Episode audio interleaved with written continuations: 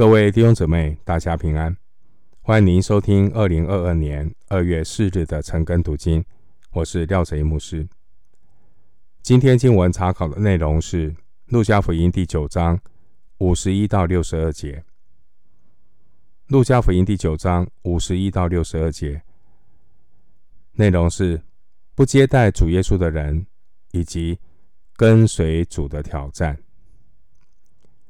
首先，我们来看《路加福音》第九章五十一到五十六节。耶稣被接上升的日子将到，他就定义向耶路撒冷去，便打发使者在他前头走。他们到了撒玛利亚的一个村庄，要为他预备。那里的人不接待他，因他面向耶路撒冷去。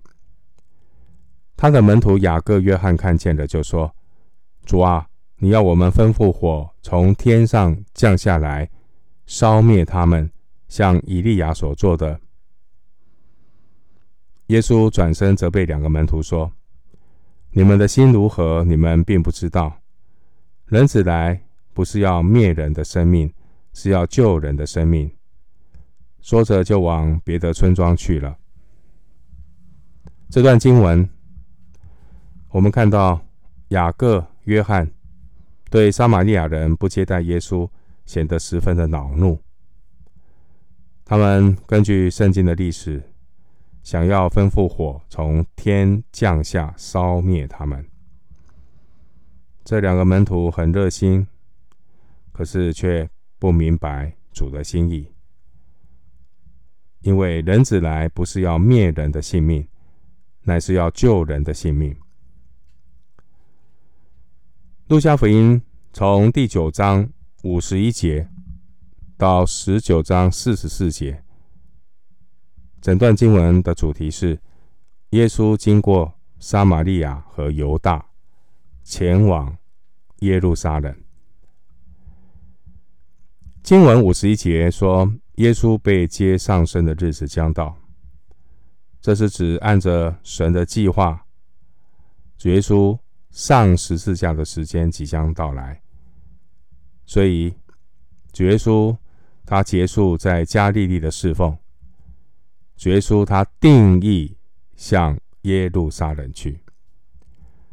耶稣最后这段的旅行布道为时半年，其中有五次提到耶稣定义前往耶路撒冷。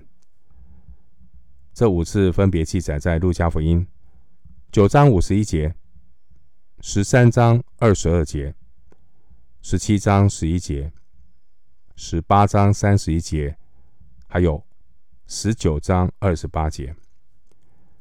五次提到耶稣定义前往耶路撒冷，而在这段时间这半年期间呢，主耶稣可能已经有两次到过耶路撒冷。约在主后三十一年的祝棚节，主耶稣他从加利利出发，经过撒玛利亚，前往耶路撒冷。路加福音九章五十一节，约翰福音七章二到十节。然后呢，耶稣就在犹太地比利亚巡回传道。到了主后三十二年的逾越节。耶稣从撒玛利亚和加利利之间出发，经过耶利哥，前往耶路撒冷。参考路加福音十七章十一节。然后，最后耶稣他上了十字架。耶稣最后的行程，其实都笼罩在十字架的阴影。主耶稣一面带领门徒前往。主自己的十字架，一面耶稣也教导门徒要如何背自己的十字架。耶稣在地上最后的布道行程可以分成三段。路加福音九章五十一节到十三章二十一节是第一段，在撒玛利亚和犹太地传道。九章五十一到十三章二十一节。第二段旅程呢，是在比利亚的传道。路加福音十三章二十二到十七章十节，在比利亚传道。十三章二十二节到十七章十节，最后一段的行程是前往耶路撒冷。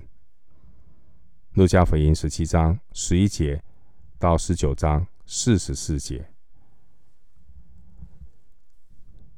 路加福音九章五十一到五十六节的主题是耶稣被撒玛利亚人拒绝，和路加福音十章二十五到三十七节提到好撒玛利亚人的这个比喻，形成了一个强烈的对比。当时候，巴勒斯丁的行政行政区的管辖划分呢，北方的加利利和约旦河东的比利亚是由分封王希律安提帕来管辖，而南方的犹太地。撒玛利亚和以土买是属于犹太的行省，由罗马巡抚本丢比拉多管辖，而耶路撒冷就位在位在犹太地。耶路撒冷的圣殿就是所有犹太人献祭守节的地方，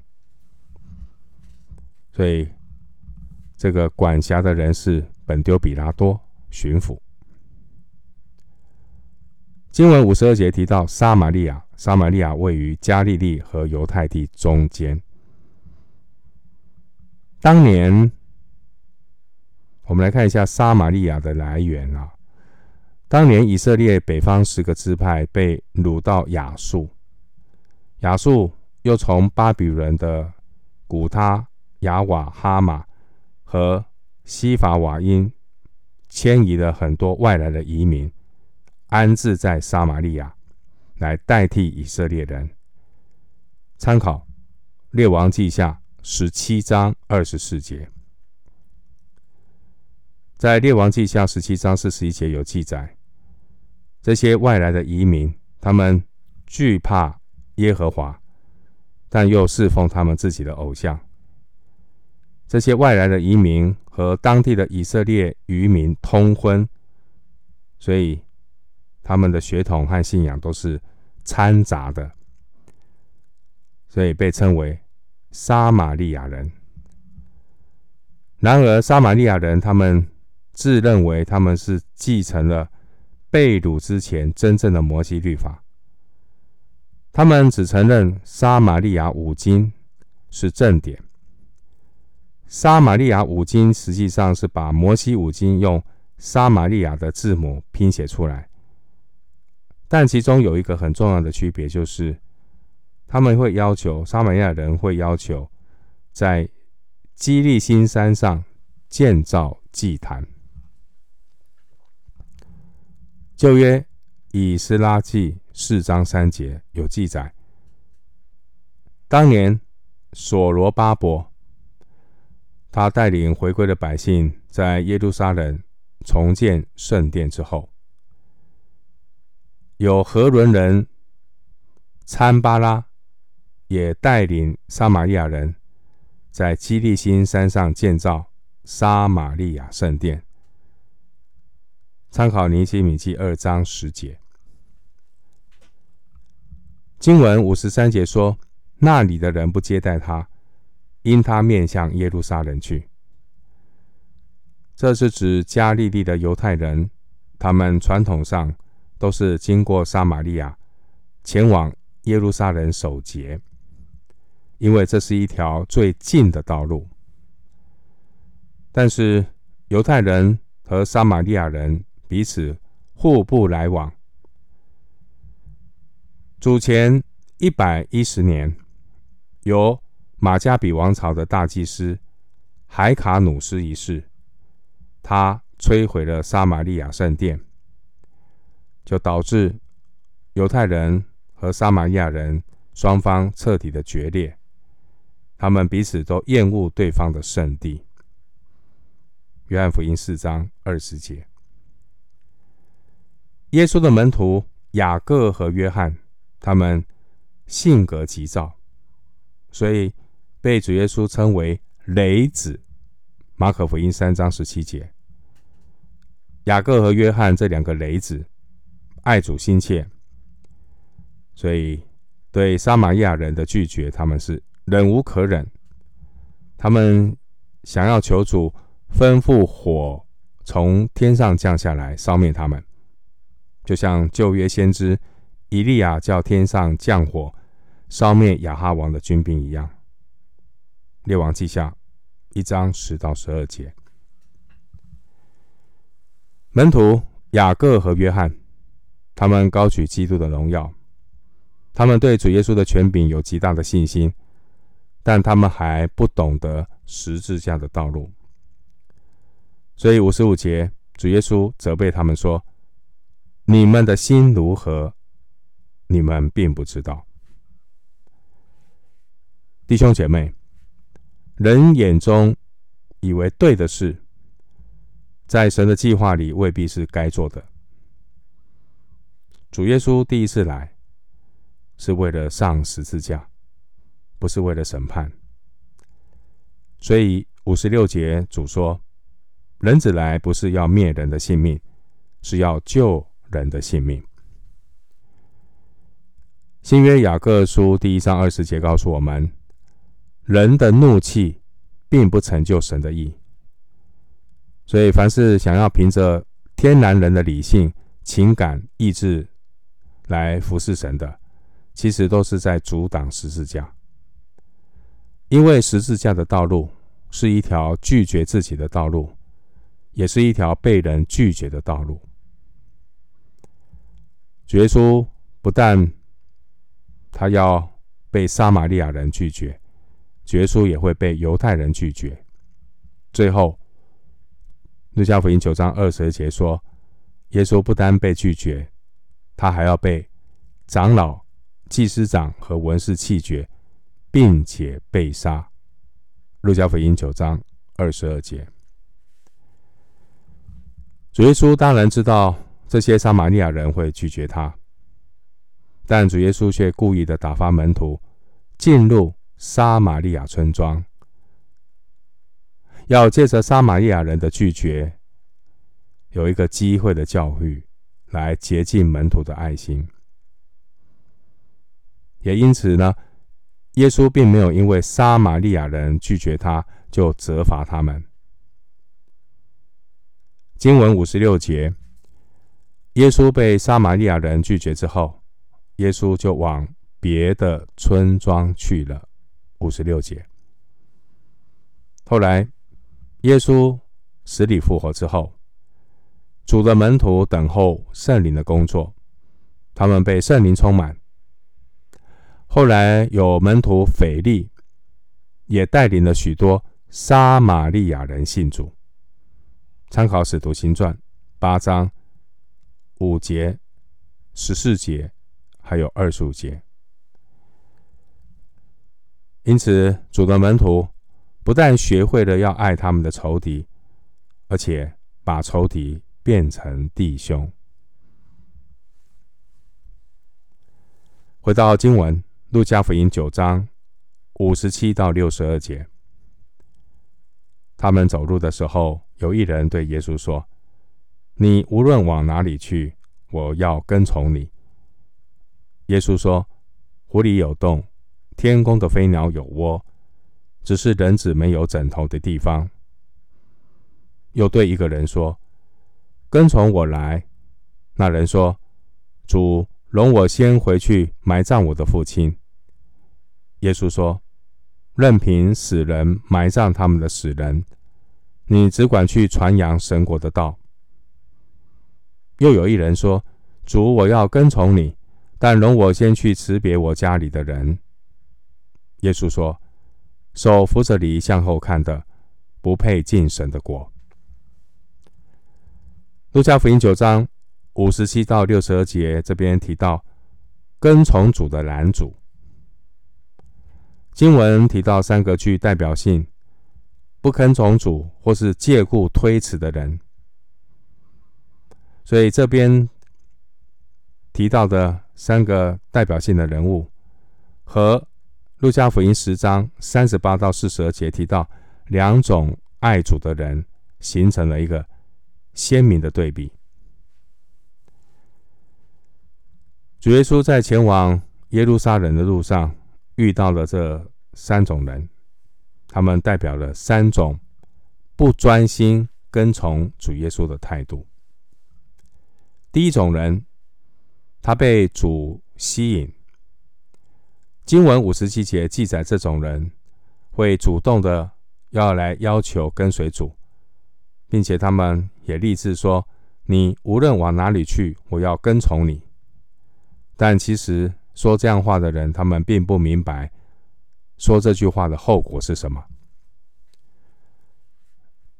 所以借着这个例子呢，主耶稣要我们好好的计算代价。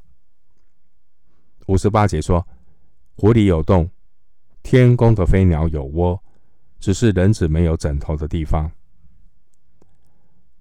一个人如果要跟从主走十字架的道路，首先就要认同主耶稣对世界的态度。主的门徒必须天天背起他的十字架来跟从主，不让任何的引诱、好处，甚至是困难、苦难。来阻挡我们走向耶路撒冷。今天有些人的宣教就像度假，他们首先考虑的不是走向耶路撒冷，他们考虑的是希望侍奉的路上有没有枕头的地方。有些人的侍奉只是嗜好，他们首先想到的不是神的呼召，而是自己的喜好，总是流连。在自己感觉舒适的地方。接下来，我们看第二种不跟从主的态度。这第二种人呢，他们被主呼召，所以这样的人已经蒙召，但是在十字架面前却退缩了。五十九节说：“容我先回去埋葬我的父亲。”这可能是一句谚语。意思是先回去为父亲养老送终，然后再来跟从主。但主耶稣却用另外一句谚语来回应这个人。六十节，耶稣说：“任凭死人埋葬他们的死人，因为凡要救自己生命的，必上吊生命。”十章二十四节，一个人如果要跟从主走十字架的道路，对于前途在产生迷惘，甚至一些困惑、畏惧的时候，你唯一正确的方法就是要紧紧的抓住神，因为这是一个十字架的路，是小路，在这过程当中，人难免会有一些的疑惑，甚至动摇。走十字架道路的人，非常要紧的就是你要紧紧的抓住神，而不是退后停下来。因为一个退后的人很难再回来。等候埋葬死人的人，最后也会成为死人。第三种人，不专心跟从主态度的第三种人，就是。心持二意、三心两意的人，虽然这种人也愿意跟从主，但六十一节，只有这种三心两意的人，他们会先提条件，说：“容我先去辞别我家里的人。”我们对照当年旧约先知以利亚，他允许以利沙去辞别父母。列王记上十九章二十到二十一节，主耶稣他允许税吏、利位回家大摆宴席，但六十一节经文告诉我们，这个人所说的话只是一个拖延的借口，所以六十二节主提醒这个人，手扶着犁向后看的。不配进神的国。古代农夫用牲口拉犁耕田，在拉犁耕田的时候，必须用双手来扶着犁，注视着前方。如果手扶着犁向后看，很容易使犁沟歪斜，甚至使犁头陷得太深，牲口会牵引不动。